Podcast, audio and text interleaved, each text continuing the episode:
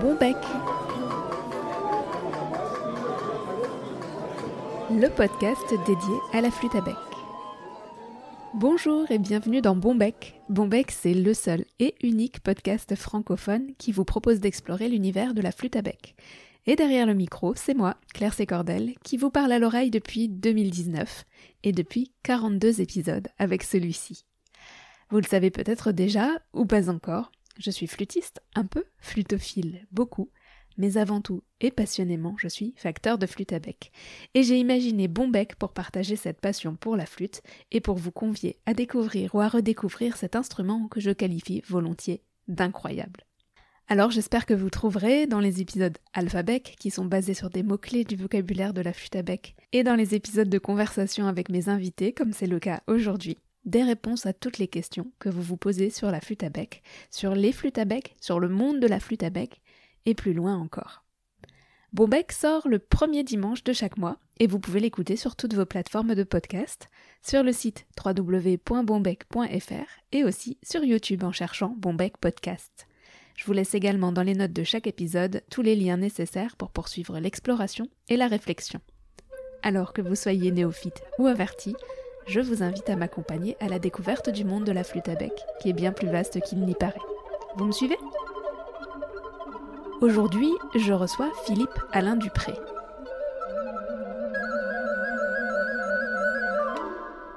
Ou plutôt, c'est Philippe Alain Dupré qui me reçoit, puisqu'il a eu la gentillesse de m'accueillir chez lui pour enregistrer l'épisode. Philippe Alain Dupré est flûtiste, professeur, chercheur et facteur. Tout ça en même temps, dans cet ordre-là ou dans un autre ordre. Mais avec une petite spécificité, c'est que ses flûtes à lui ne sont pas à bec. Même s'il connaît bien les flûtes à bec, Philippe est spécialiste des flûtes traversières anciennes, qu'on connaît aussi sous le nom de traverso. Donc il connaît, il enseigne, il fabrique, il joue des flûtes traversières de la Renaissance, à l'époque classique, toutes les flûtes en bois finalement, du XVIe au XIXe siècle. Philippe s'est aussi penché sur les flûtes à bec et je trouvais très intéressant de pouvoir comprendre avec lui le lien entre ces deux instruments, la flûte à bec et la flûte traversière, qui sont cousins bien sûr, mais toujours quelque part un petit peu rivaux. Alors pour cet épisode, j'ai proposé à Philippe d'explorer plus en détail chacune de ces quatre casquettes. Sa carrière d'interprète, l'enseignement, la recherche et la facture, pour comprendre comment et à quel niveau ces quatre casquettes, interagissent. Vous entendrez parler de flûte historique, de facture, de facteurs anciens, d'enseignement, d'apprentissage, de diapason, de justesse, et vous entendrez aussi de la flûte, bien sûr, puisque Philippe nous fait le plaisir de partager avec nous quelques extraits d'enregistrement sur lesquels il joue les flûtes de sa fabrication. Je vous souhaite une très bonne écoute et je vous retrouve juste après cette conversation avec Philippe Alain Dupré. Bonjour Philippe. Bonjour Claire. Merci de m'accueillir et puis de, bien vouloir euh, participer à Bonbec. Ben, c'est avec plaisir. Hein. Peut-être pour commencer, euh, j'aimerais bien te demander de te présenter toi-même, parce que c'est vrai qu'on trouve euh, pas mal de, petites choses sur Internet, mais voilà, ta version des faits. Alors, je suis flûtiste. J'ai reçu ma première flûte à bec Dolmetsch quand j'avais 8 ans. À 13 ans, je suis devenu flûtiste BEUM euh, en faisant des études euh, dans un conservatoire municipal d'arrondissement de Paris. Et à 17 ans, j'ai découvert Franz Bruggen, qui jouait de la flûte traversière baroque et de la flûte à bec merveilleusement. Donc euh, voilà, la flûte à bec baroque et la, la flûte traversière baroque m'ont passionné.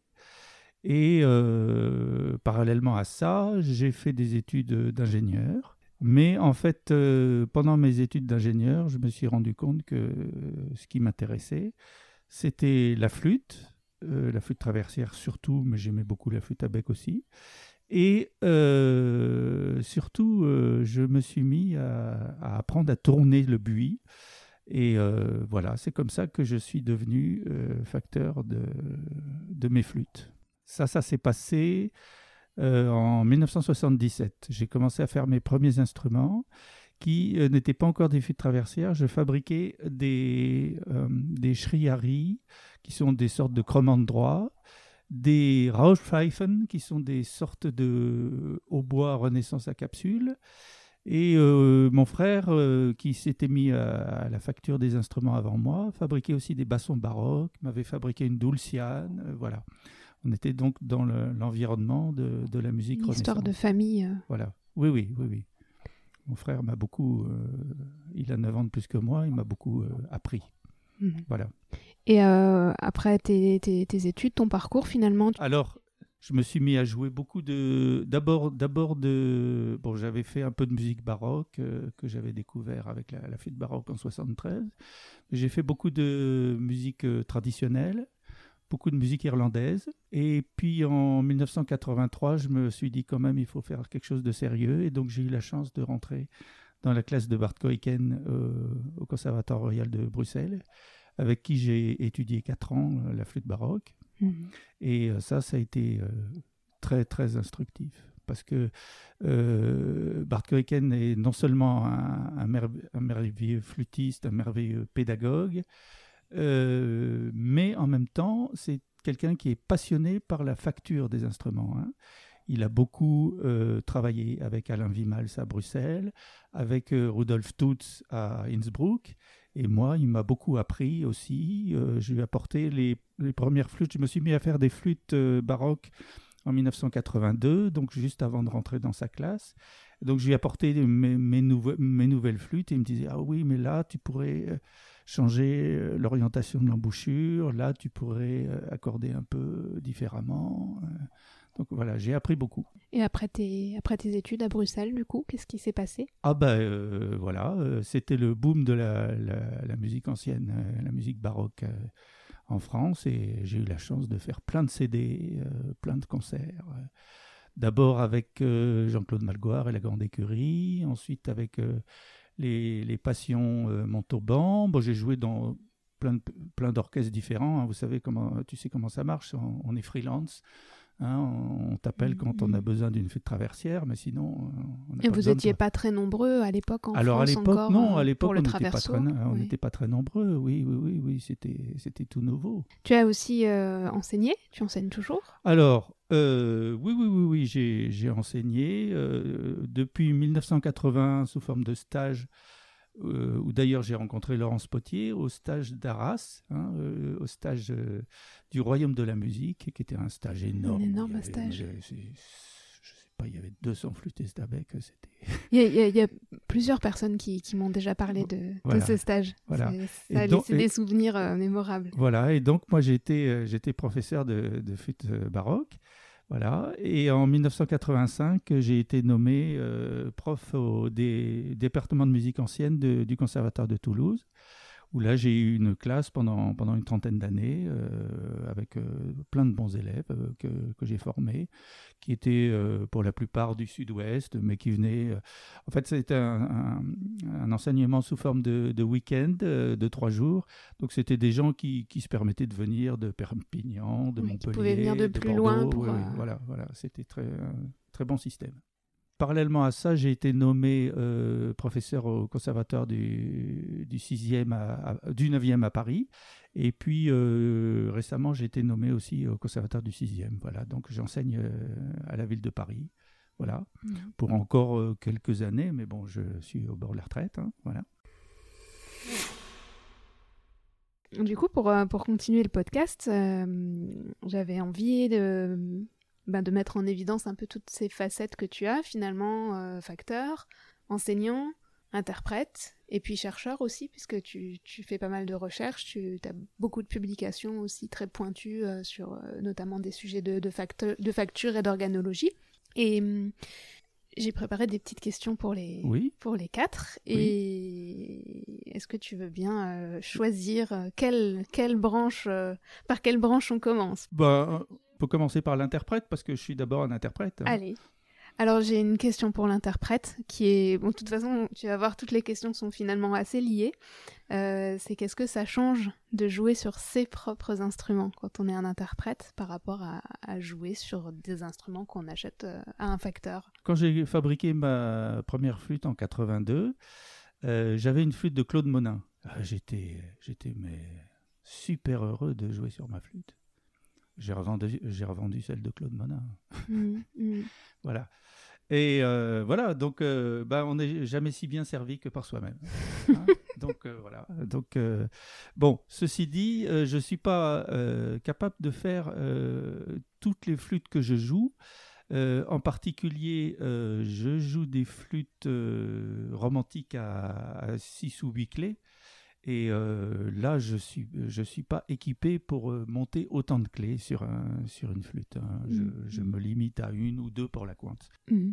Et sur les flûtes que toi tu fabriques, est-ce que le fait de les jouer, ça t'a rendu plus exigeant, plus attentif à certaines choses? Ou est-ce que même au contraire, le fait de fabriquer des flûtes, ça t'a rendu plus attentif dans ton jeu? Comment ça, comment ça interagit? Oui, oui, oui, oui, oui. C'est-à-dire que euh, il y a toujours une recherche de, la plus belle sonorité, euh, la, plus, je dirais pas la plus puissante parce que la flûte baroque c'est pas un instrument très puissant, mais celle qui facilite le plus possible les résonances. Et euh, en, en, fabriquant mes flûtes, j'ai aussi, j'ai remarqué ça. En, enseignant parce que certains de mes élèves voulaient avoir une de mes flûtes. Et donc ça, c'était un aspect très intéressant de, mon, enseignement, c'est que euh, quand il y avait un problème, j'étais obligé de me dire, bon, est-ce que la flûte que je lui ai faite, elle n'est pas bonne? Est-ce que, Ou alors, est-ce que c'est lui qui a un, problème de, son, de sonorité, de, pose de, pose du diaphragme, de pose du souffle, voilà. Et ça, c'était la recherche très intéressante. Toujours concernant les, flûtes que tu joues, euh, toi, tu es vraiment spécialiste de toutes les flûtes anciennes et aussi de la flûte bum ou ah non, non, non. non hein, c'est vraiment de... La, flûte bum, elle, elle, est là, hein, dans sa boîte. Mais il y a tellement de gens qui jouent bien de la flûte bum. Et moi, j'ai tellement passionné... Euh, euh, j'ai été énormément passionné par les, les flûtes Renaissance, surtout, mmh, mmh. pour lesquelles il n'y avait, il y avait pas eu beaucoup de, travail de fait. Hein. Euh, quand j'ai commencé à jouer de la flûte traversière Renaissance, j'ai rencontré plein de gens qui m'ont dit « Ah bon, mais ça existe, ça? Moi, je croyais qu'à la Renaissance, on jouait que de la flûte à bec. Hein? Et en fait, quand on regarde les collections euh, d'instruments euh, au XVIe siècle dans les châteaux, il y avait euh, autant de flûtes traversières que de flûtes à bec. Mais c'est un instrument qui est, qui est un peu ambigu parce qu'en fait, il, donne une justesse très compliquée. Hein. Il n'y a que six trous. Il est vraiment entièrement diatonique et je dirais même pire que mésotonique. C'est-à-dire que sur une flûte traversière Renaissance, l'intervalle entre Fa et Fa dièse est minuscule, l'intervalle entre Si et Si bémol est minuscule. Alors, quelqu'un qui vient de la flûte bum, il dit Mais je comprends pas, c'est complètement faux ça. Mmh, mmh. Et ce qui est intéressant aussi, c'est de voir alors, bon, on est, on est sur un podcast de flûte à bec, mais finalement, la, flûte traversière, c'est un petit peu pareil, parce qu'on a des instruments médiévaux, alors je ne sais pas si on a des traces pour les, flûtes traversières ou, Renaissance, euh, qui vont être très simples, avec une perce très simple, une perce cylindrique, juste des trous et, puis on voit au, fur et à mesure de l'évolution euh, du temps que l'instrument évolue et pour arriver à des flûtes avec des perces plus complexes à l'époque baroque comme pour les flûtes à bec. Et puis sauf qu'on va encore plus loin avec les flûtes traversières puisque euh, après l'époque baroque ben, les flûtes à bec s'éteignent alors que les flûtes à bec continuent les flûtes traversières continuent leur, leur évolution oui. Alors donc, euh, moi je connais pas de flûte traversière médiévale. Hein. Hmm. Euh, la hmm. première est datée de 1501, elle est au, musée de, Vienne. Est-ce qu'il y en a dans l'iconographie? Est-ce qu'on voit pas, pas beaucoup, un petit peu. Hmm. Oui, il y a les Cantigas de Santa Maria. Il y a... Mais euh, je pense que ben, elle, devait, elle devait exister, mais elle n'était pas très répandue. Je pense que, voilà. Euh, à, l'époque de la Renaissance, en, revanche, bon, ben, par exemple, quand on va à l'Accademia Philharmonica de Vérone, je ne sais pas si tu y es allé, euh, il y a euh, neuf flûtes traversières et il y a oh, y avoir une douzaine de flûtes à bec, dont des très grandes flûtes à bec, hein, des, grandes basses. donc voilà les, deux, instruments côtoyés. côtoyés. alors la question c'est est-ce qu'ils jouaient ensemble?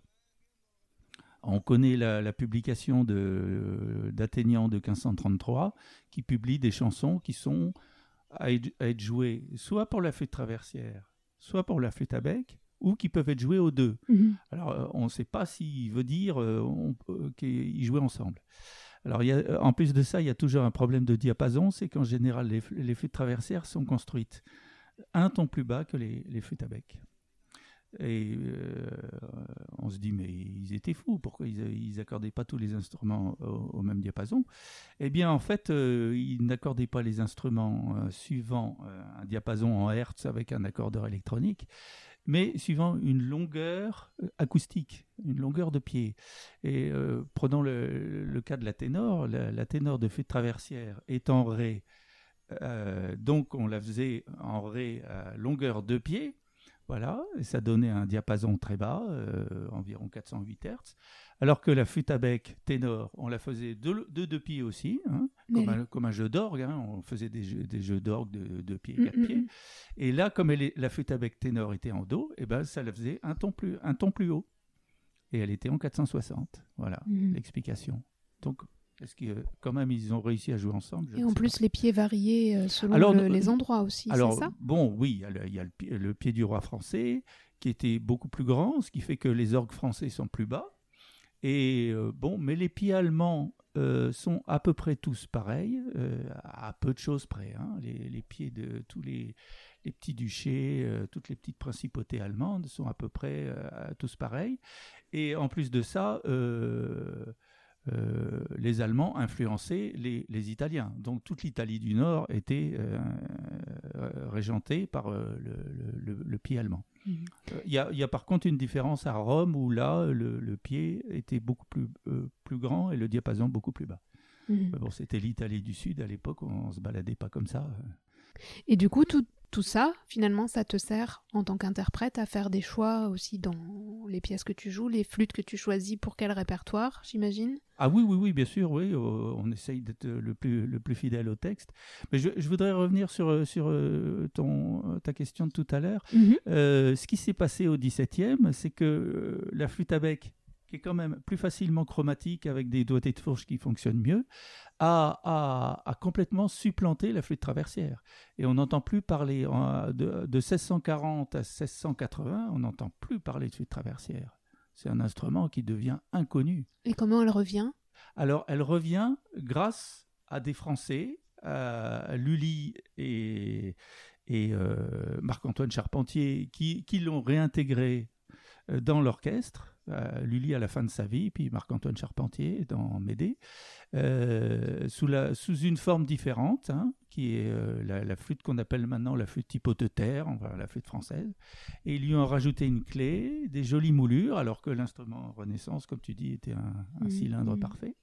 Voilà. Et donc là, elle revient et euh, ben, en 1750, elle va re- euh, prendre sa revanche sur la flûte à bec parce que c'est la flûte à bec qui va Mm. un peu Qui péricliter. Quoi. euh. Hein, oui, bah, pas vraiment disparaître.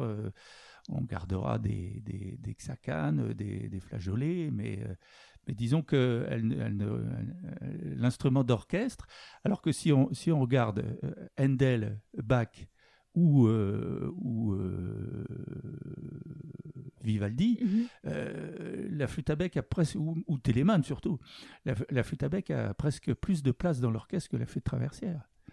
Par exemple, euh, Bach, il il n'écrit pas, euh, il n'écrit pas de cantate avec flûte traversière avant 1718 quand il a 33 ans, parce qu'avant il connaît pas cet instrument.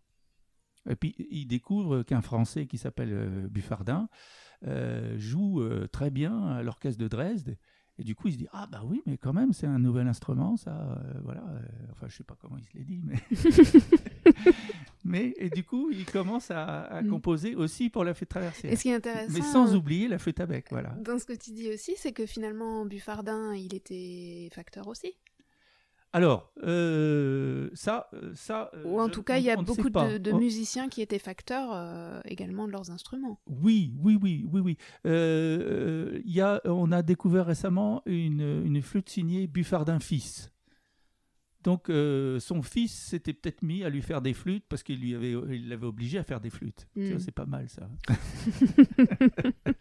voilà. Mais c'est vrai que bon, alors Haute-Terre, c'est c'est une question aussi. Il y avait des membres de la famille Haute-Terre, il y avait son oncle, euh, peut-être son père aussi qui fabriquait des instruments, hein, qui ne fabriquait pas que des flûtes. Mais euh, lui-même, euh, on ne sait pas si c'était vraiment lui qui les faisait Mm. ou s'il Mm. les faisait faire par le, le tonton. Mais bon, ce qui est sûr, c'est que par exemple, euh, Johann Joachim Quantz, qui a été un élève de, de Buffardin euh, à l'orchestre de Dresde, euh, et là- enfin, il l'a rencontré parce qu'en en fait, Quantz était oboïste à l'orchestre de Dresde. Et puis, euh, quand il a entendu Buffardin, il a voulu apprendre la flûte traversière. Et là, il s'est mis à faire des flûtes traversières. Et Mm. il en a fait pour euh, Frédéric II, le roi de Prusse. Voilà.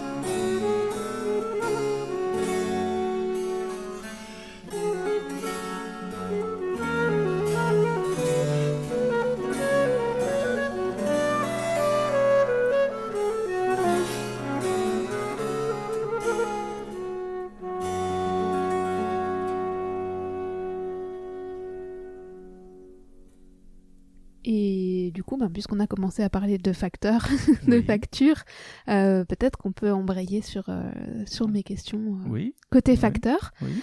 Euh, tu as parlé un, un tout petit peu de tes débuts. Comment comment tu as commencé à fabriquer? Donc, tu étais assez bricoleur. Il y avait, tu as eu l'aide de ton frère, mais oui. dans, quelle, dans quelles conditions ça s'est fait? C'était quoi tes premières expériences de facture? Oh, aïe, aïe. Ouais, C'était pas terrible. voilà, mais euh, bah, je, me suis mis à tourner du buis. Donc, euh, il fallait apprendre à tourner, quoi. Et puis, euh, ensuite, il a fallu percer. Et ça, ça c'est une autre paire de manches. Voilà. Donc, au début, le perçage était un peu difficile avec des forêts brasées sur des, sur des tiges. Et voilà. Et puis, euh, après ça, bah, j'ai découvert euh, qu'on pouvait trouver des, des cuillères. Et dans les marchés aux puces, euh, j'ai, dans les années, fin des années 70, j'ai trouvé plein de, plein de vieilles cuillères fabriquées dans des, dans des très bons aciers, qui étaient en fait des, des outils qui servaient aux tonneliers pour faire des trous dans leurs tonneaux, ou alors je ne sais pas exactement à quoi ça servait, mais j'en ai encore de ces cuillères, ça servait très bien. On peut préciser du coup que les, les cuillères, c'est des mèches cuillères. En fait, ce sont des comme des forêts, mais qui sont qui seraient euh, Bah, ce, sont des, ce sont comme des forêts, mais sauf que qui ont des bords qui remontent en forme la- de cuillère. Voilà, c'est une forme cuillère qui permet de d'évacuer beaucoup plus de copeaux. Parce qu'il y a beaucoup plus de. euh, Dans un forêt, bon, bah, c'est une hélice, et puis il y a- il faut tout le temps l'enlever, le forêt. L'enlever Parce pour que, enlever de, parce qu'il y a du copeau. qui Mm. s'accumule, alors Mm. que là, dans une cuillère, euh, si elle est bien faite, euh, ben, on, on enlève quand même de- toute la longueur de la cuillère, qui fait euh, en général 8 cm, 10 cm, de copeaux. Voilà. Et tu as eu des, des conseils d'autres facteurs? On parlait de Claude Monin tout à l'heure. Alors, tu as bah, vu un euh, petit peu des choses avec lui? Claude Monin, Claude Monin, je suis allé le voir, je suis allé le rencontrer. et oui, je l'ai regardé un peu faire, mais j'ai pas eu vraiment beaucoup de conseils de lui. En fait, j'ai eu surtout des conseils de mon, de mon frère au début, hein, voilà, qui, qui maîtrisait le sujet. Il était capable de percer un basson baroque, ce qui n'est pas évident. Euh, voilà. Et puis, puis ensuite, euh, ben, petit à petit, euh, j'ai, j'ai, j'ai beaucoup euh, sympathisé avec Claire Soberan, qui avait euh, une bonne expérience, un bon métier, et voilà. Et voilà. Et puis petit à petit, ça s'est fait comme ça. Et puis, au fil du temps, on rencontre d'autres facteurs. euh, et là, j'ai rencontré Rod Cameron, et là, j'ai été, j'ai été chez lui en, en Écosse à l'époque. Et, euh, pour fabriquer une flûte avec lui. Et donc là, là, Mm. j'ai- appris, euh, oui, Oui. euh, Quand même une histoire de rencontre. euh, Oui, oui, oui, ouais, oui, comme, oui, euh, souvent. oui, oui. Et qu'est-ce qui était difficile au début? Qu'est-ce qui était difficile? Bah, euh, Je pense que le plus difficile, c'est l'alésage, euh, le- donc le, perçage euh, conique, hein, puisqu'une flûte baroque, c'est conique. Voilà. Ensuite, quand je me suis mis à faire des flûtes Renaissance en 87-88, là, ce qui était très difficile, c'est la, longueur du perçage. Parce que c'était des flûtes qui sont en une pièce et qui font en général. euh, euh, 45-50 Oh, oh, cm non, facilement, plus, plus, voire euh, plus. oui, oui, oui. Euh, une flûte Renaissance, euh, ça fait 680 mm. Hein. Hmm. C'est pas évident hein, à percer en une pièce. Voilà. Donc ça, ça a été, euh, voilà. De toute façon, c'est le perçage, parce que bon. Euh, faire une jolie moulure, bon ben si elle est un peu moche, bon ben voilà, ben, la prochaine fois on la fera plus jolie. Ça mais- n'empêchera pas la flûte de fonctionner. mais voilà, voilà, voilà. La carrosserie, c'est pas trop grave. hein. Si la carrosserie a un pet, c'est pas grave. Alors que si le, si le moteur il marche pas, bah, le moteur il marche pas. Et la voiture elle marche pas. Et tu as fait quelques flûtes à bec aussi. Alors, Oui, oui. Je sais que c'est un podcast de flûtiste. mais oui, je me suis risqué à faire quelques flûtes à bec. euh, voilà, mais c'est dur. hein, Alors qu'est-ce qui, qu'est-ce change fondamentalement? Enfin, je Ah pose bah- la question, mais je le sais, mais Ah ben, c'est un, un flûtiste traversier, c'est lui qui fait le son. voilà. Alors qu'une flûte à bec, ben, c'est quand même beaucoup, beaucoup, beaucoup le facteur qui, qui, fait, Mhm. qui fait le son. Mhm. hein. Voilà. Et d'ailleurs, je, je- je voudrais euh, te faire remarquer, euh, à propos du son de la flûte à bec, que euh, euh, il n'y a pas que le- le- le- le- la surface intérieure de la perce qui, qui, qui fait le son Mhm. sur une, sur une à bec, mais il y a aussi le transitoire d'attaque. C'est-à-dire que euh, là où le, le, le, le- le jet d'air va se euh, briser sur le biseau, je m'excuse, hein, transitoire d'attaque, c'est un terme très... Oui, j'allais te poser la question parce que je ne oui, oui. le connais pas non Voilà. plus le terme. Oui, oui, oui. oui.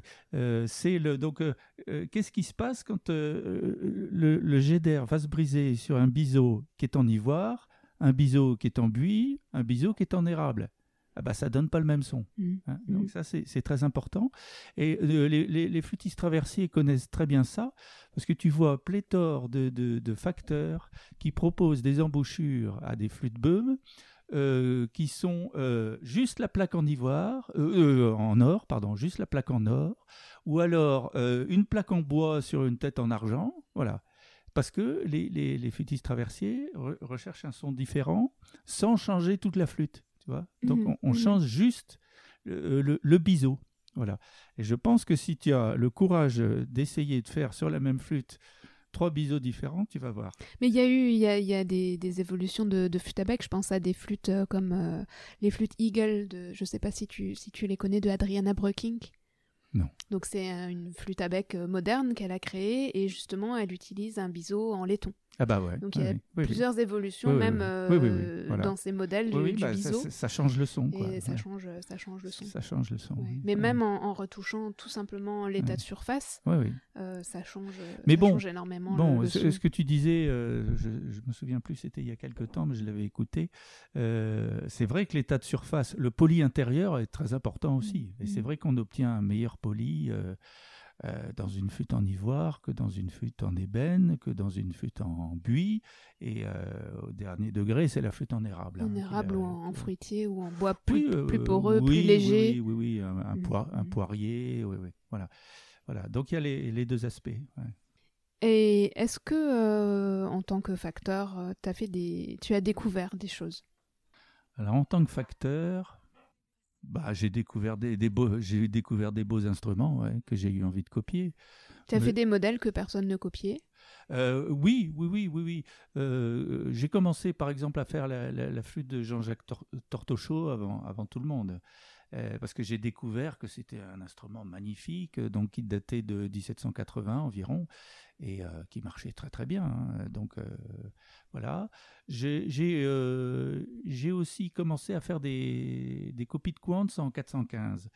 Euh, quand j'ai commencé, tout le monde disait oui, euh, la flûte de Quantz, bon, c'est une flûte qui a 7, cordes de rechange. Hein. Enfin, il y en a plusieurs même. Il y a plusieurs modèles qui vont de 392 à 415. Alors, euh, tout le monde disait oui, mais de toute façon, à la cour de Frédéric II, on jouait au diapason français 415, 392, pardon, lapsus. Euh, l'original, on voit que le, corps 392 euh, est beaucoup plus usé, donc tout le monde ne faisait que ce corps-là. Euh, moi, je, moi, je me suis dit, mais quand s'il n'était pas complètement idiot, pourquoi ils s'emmerdaient à faire sept corps de rechange s'il y en avait un qui allait être utilisé? Mmh, Donc, mmh. Je me suis mis à faire la, la flûte de Quantz en 415.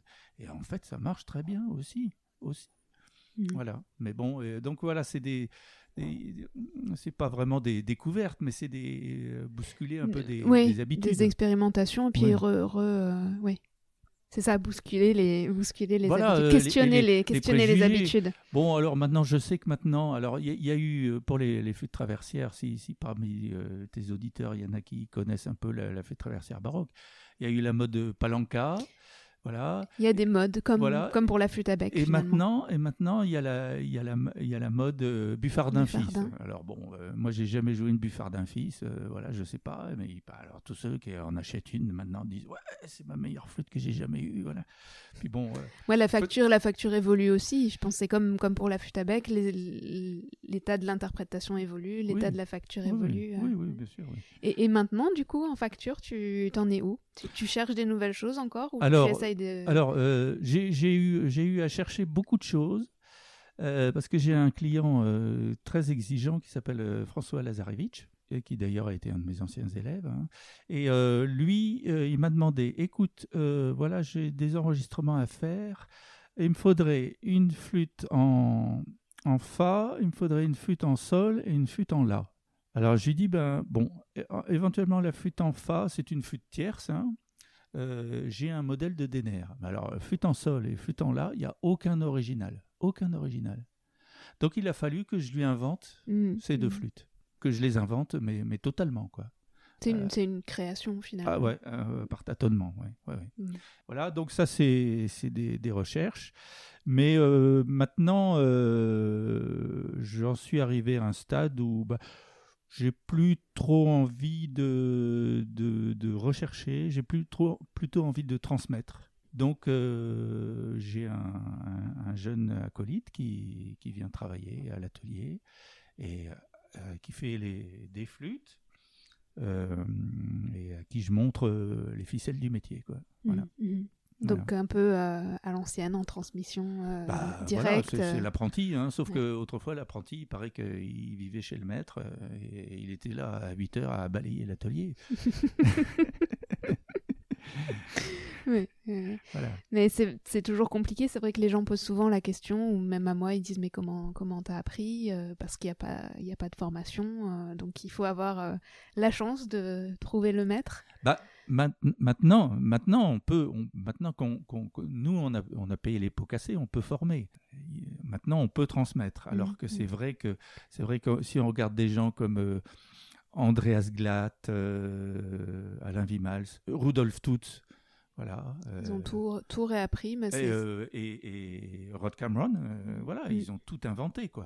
Oui, c'est comme, comme les facteurs de flûte à bec de, de, de, la première génération, ah, du renouveau de la flûte à bec. Comme Claude Monin, euh, comme euh, euh, même Philippe Bolton, je pense, mhm. il, a, il a été assez oh. Hein. Beaucoup, beaucoup d'entre eux, hein, Bruno Reinhardt, Henri Goin aussi, était, c'était une première génération. et c'est vrai que nous qui arrivons derrière, ben, on, est déjà la deuxième génération. on, peut bénéficier de ça et c'est, c'est vraiment une, une grande chance.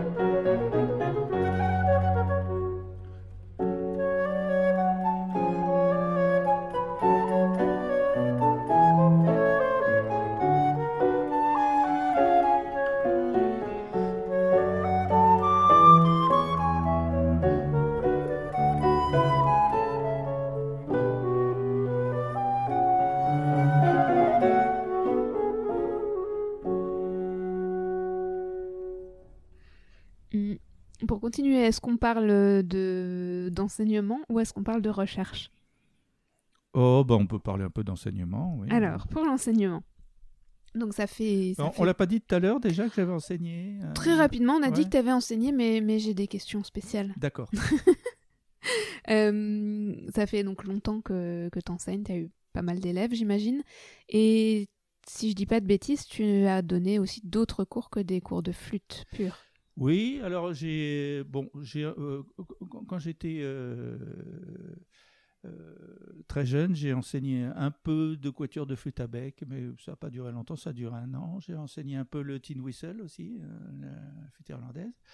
Et puis j'ai été chargé de cours pendant pendant 20 ans au conservatoire de Toulouse d'un cours passionnant qui s'appelait Justesse et tempérament où euh, tous les mois, je faisais une heure de cours sur un, aspect de, de- de- la justesse euh, dans l'histoire de la musique. euh, D'abord des notions de physique acoustique, et puis la justesse à l'époque médiévale, la justesse à l'époque Renaissance, la justesse de, chaque type d'instrument. hein. Les instruments à fret n'ont pas la même justesse que les instruments à clavier. voilà, donc c'est le- toute la problématique des tempéraments. Mm, Voilà. mm. Euh, et ça, c'était très intéressant. Et qu'est-ce que c'est la recette pour faire aimer ça aux élèves?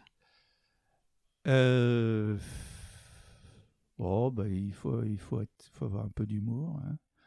Je le- je- euh, au début de l'année, je leur disais Bon, alors, euh, je ne sais pas pourquoi vous êtes là, mais vous allez vous, vous ranger en trois colonnes.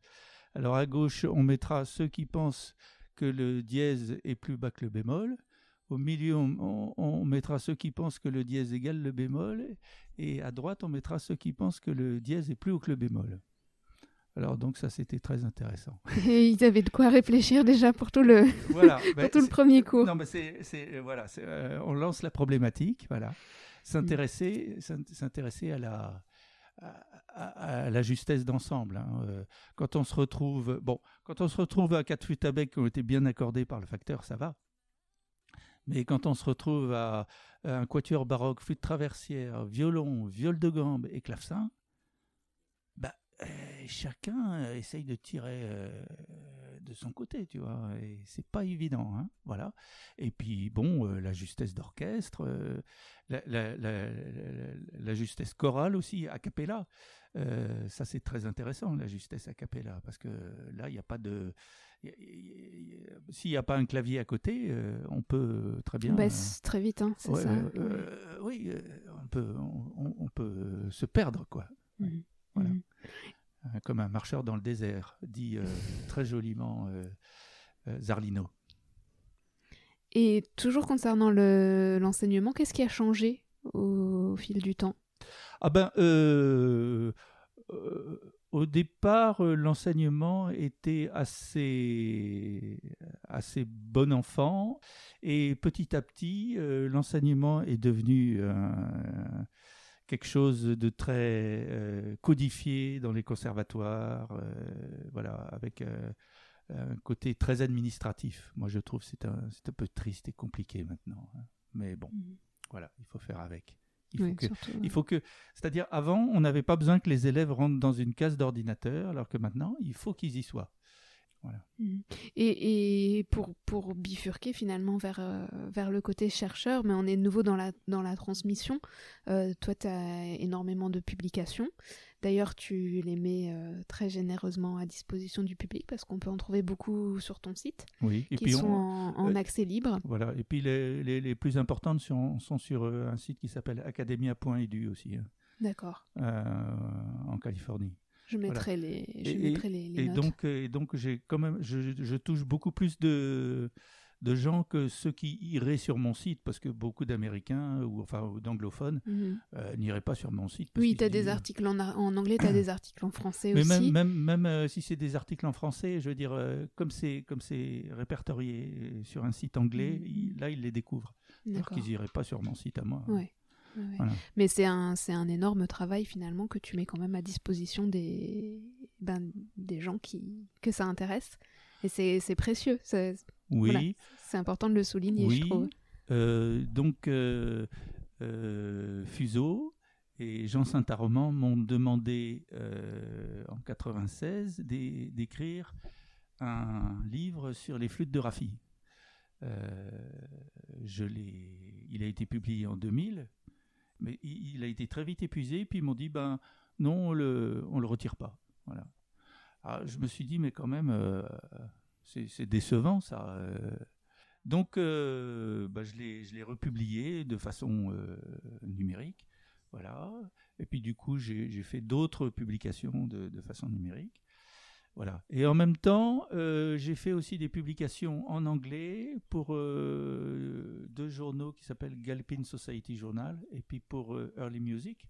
Donc ça, c'était en anglais. Mais là, c'était sur des sujets vraiment euh, très pointus, où en fait, euh, je, revenais sur tout ce qui avait déjà été publié, parce qu'il y avait plein d'erreurs. Alors là, je, pense que je dois être détesté. Euh. Ouais, le Frenchie, là, qui nous ennuie. parce qu'il n'arrête pas de critiquer. Mais bon, ça fait rien. Comme ça, c'est publié, ça a été publié. C'est là, là c'est Là, c'est en bibliothèque. Hein. Mm, mm. C'est des, des, livres en dur. Quoi. Et donc, ça, ça c'est bien. Et comment tu choisis euh, les thèmes que, tu, que, bah, justement, C'est en euh, fonction de, de, ce que tu fais à côté bah, Non, euh, oui, enfin, c'est ce, qui me, ce qui me tombe sous la mm, main. Voilà. Quand j'étais sur les, les, les consorts de flûte Renaissance et le diapason des flûtes Renaissance, bah, j'ai publié là-dessus. Et puis ensuite, il se trouve que j'ai eu la chance de découvrir des, commandes de Yorkvir. Et, et, là, je me suis passionné pour tous les commandes de Yorkvir. J'ai été tous les voir. J'ai dû aller à Augsbourg, j'ai dû aller à Rome, euh, j'ai dû aller à Bruxelles, voilà, pour euh, tous les voir, euh, si possible les mesurer, et pour faire des comparaisons. Et donc, et là, j'ai découvert un truc mais, passionnant, un monde, un monde incroyable de, ce, facteur bavarois. Et alors, tous les gens m'ont dit ah oui alors tu t'intéresses aux, commandes de Yorkville alors ils sont à quel diapason? Je l'ai regardé mais ils sont pas un diapason ils sont ils sont au pied de Bavière Mm, mm. Oui, et puis du coup, ça, à chaque fois, tu embrayes sur un nouveau, euh, un nouveau sujet, de, un nouveau thème de recherche finalement. Oui, Non, non, mais euh, là, là ça, ça, a été un sujet passionnant parce qu'en plus de ça, euh, il y, a, y, a, y, a, une question de proportion aussi. C'est-à-dire que, mais comment, comment il mettait les trous, le, le, facteur de, de, au XVIe siècle, enfin, Krumman, il faut dire. comment il mettait les trous? Et c'est là que j'ai découvert que mettez les trous selon la série du nombre d'or. Il y a des proportions 1, 3, 4, 7, 11. Voilà. Donc le mec, il s'embêtait pas avec un accordeur électronique, il s'embêtait pas avec la, règle à calcul, il s'embêtait pas avec... Euh, voilà. Il avait, hop, hmm. C'était une, une, fabrication euh, tout, à fait différente de maintenant. Maintenant, on va se compliquer les choses. Euh, hmm. Voilà. Hmm. Et puis en fait, j'allais te demander comment on cherche, mais tu as déjà répondu. On, bah, on va voir, bah, on voyage. On cherche et puis on découvre. Et puis on découvre, tout d'un coup, euh, on découvre que ça s'était fait comme ça, quoi. Génial. Et peut-être juste pour finir, est-ce que tu aurais euh, une très belle expérience, quelque chose qui t'a marqué euh, dans ta carrière, que ce soit de facture, d'interprète, de, de, prof Oh, ben, euh, ben euh, ma plus belle expérience, euh, j'ai commencé des enregistrements en 1983 en enregistrant les pièces de clavecin en concert de Rameau. C'est vraiment c'est le, summum de, de, la musique de chambre française baroque. Hein. Voilà, donc quand tu as joué ça, voilà, c'est génial. Puis ensuite, bah, j'ai joué le trio de l'offrande musicale aussi. Moi, je ne l'ai pas enregistré, heureusement. Mais voilà, ça, c'est des, des, des belles expériences. Des beaux moments de jeu et puis de, de partage forcément euh, avec les autres. Euh. Et puis, et puis aussi, j'ai eu la chance, euh, bah, par exemple, de, de, de jouer des passions de Bach, la Saint-Mathieu, la Saint-Jean. voilà. c'était surtout avec Académie à Françoise Lasserre. Voilà, ça, c'était des belles, belles expériences aussi. Mhm. Est-ce que tu as un, un, mot de la fin? Eh bien, je, je, te souhaite un grand succès euh, dans ton nouveau métier. Merci. Voilà, et donc, euh, ben, voilà, puis, je suis à ta disposition si tu as des questions techniques précises. Merci beaucoup. Voilà. Merci beaucoup. J'ai plein de conseils grâce à, entre autres à, Bombec. Donc je vais me faire une petite compilation de, de tout ça. Merci beaucoup Philippe. Au revoir. Merci.